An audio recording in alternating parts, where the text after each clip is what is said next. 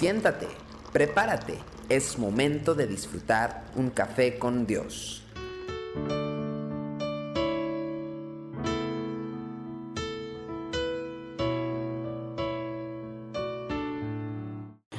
Sean bienvenidos a Café con Dios. Hoy quiero compartir para usted Deuteronomio 17, versículo 15 al 17.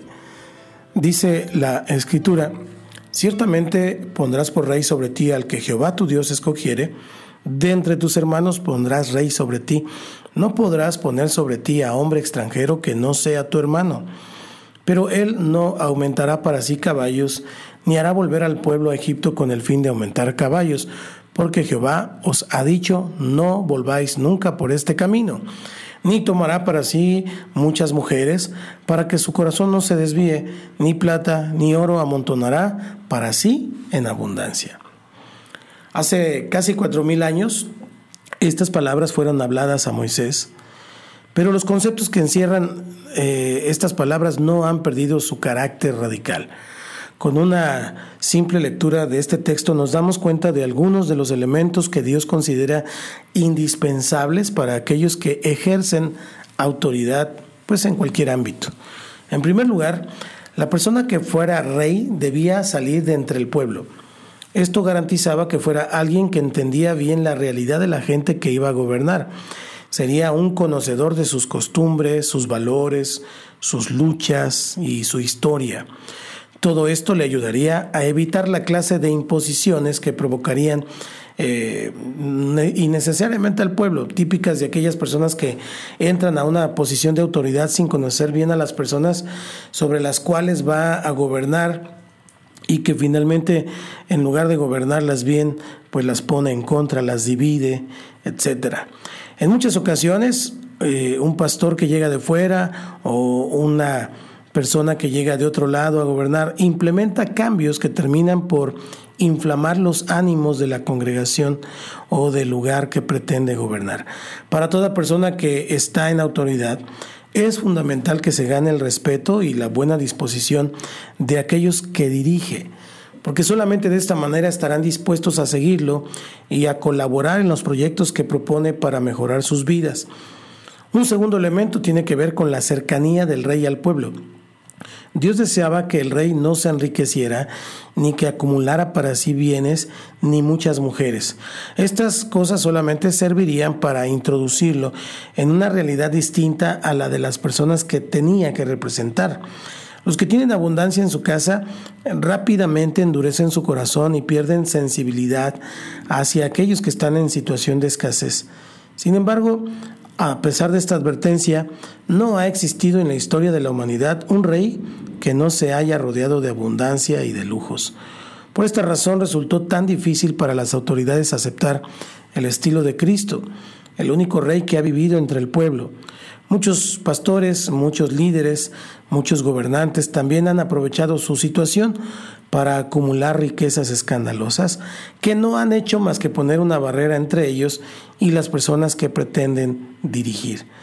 Para que el líder, el pastor o el gobernante atienda bien a sus ovejas, debe vivir en una situación similar a la de ellas. Por último, Dios pretendía que un rey nunca buscara lo que necesitaba en otros países tales como Egipto. Las necesidades del pueblo debían elevarlas al Señor dirigiendo al pueblo dentro de un marco puramente espiritual. De igual manera, el pastor, el líder, el gobernante ha sido llamado a una vida de absoluta dependencia de Dios, buscando del Señor lo que tiene en sí mismo para dar. Una tarea espiritual requiere de una perspectiva espiritual de la autoridad. En Ezequiel capítulo 34 del 1 al 16 encontramos el por qué Dios condenó con tanta dureza a los pastores de Israel. Le invito a leerlo después de escuchar Café con Dios, pero también le invito a tener un corazón dispuesto, libre, para caminar entre la gente. Entrega tu vida a Cristo. Padre, en el nombre de Cristo Jesús, hoy declaro que soy pecador. Me arrepiento de mis pecados, Señor, y te abro mi corazón para recibirte como mi Señor y como mi Salvador. Entra en mi vida y hazme esa nueva criatura que tú quieres que yo sea. En el nombre de Jesús. Amén. desde alientoradio.com. Soy su amigo Santiago Guadarrama y esto es Café con Dios. Síganos en Facebook, en YouTube, en Spotify, Spreaker y otras plataformas. Nos vemos mañana, si Dios quiere. Tu amor por mí es más dulce que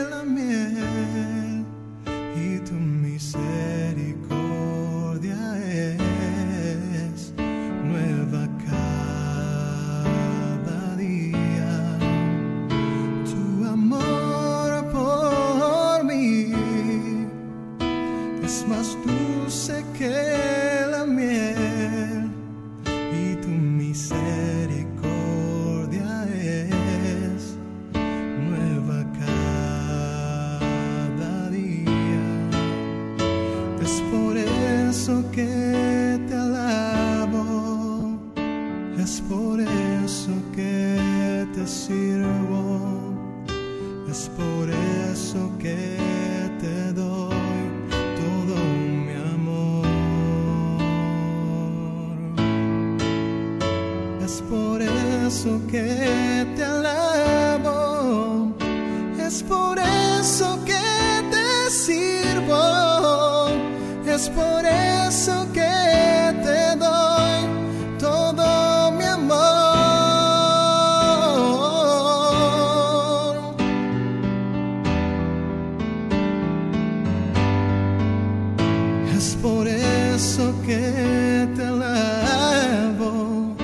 es por eso que te sirvo, es por eso.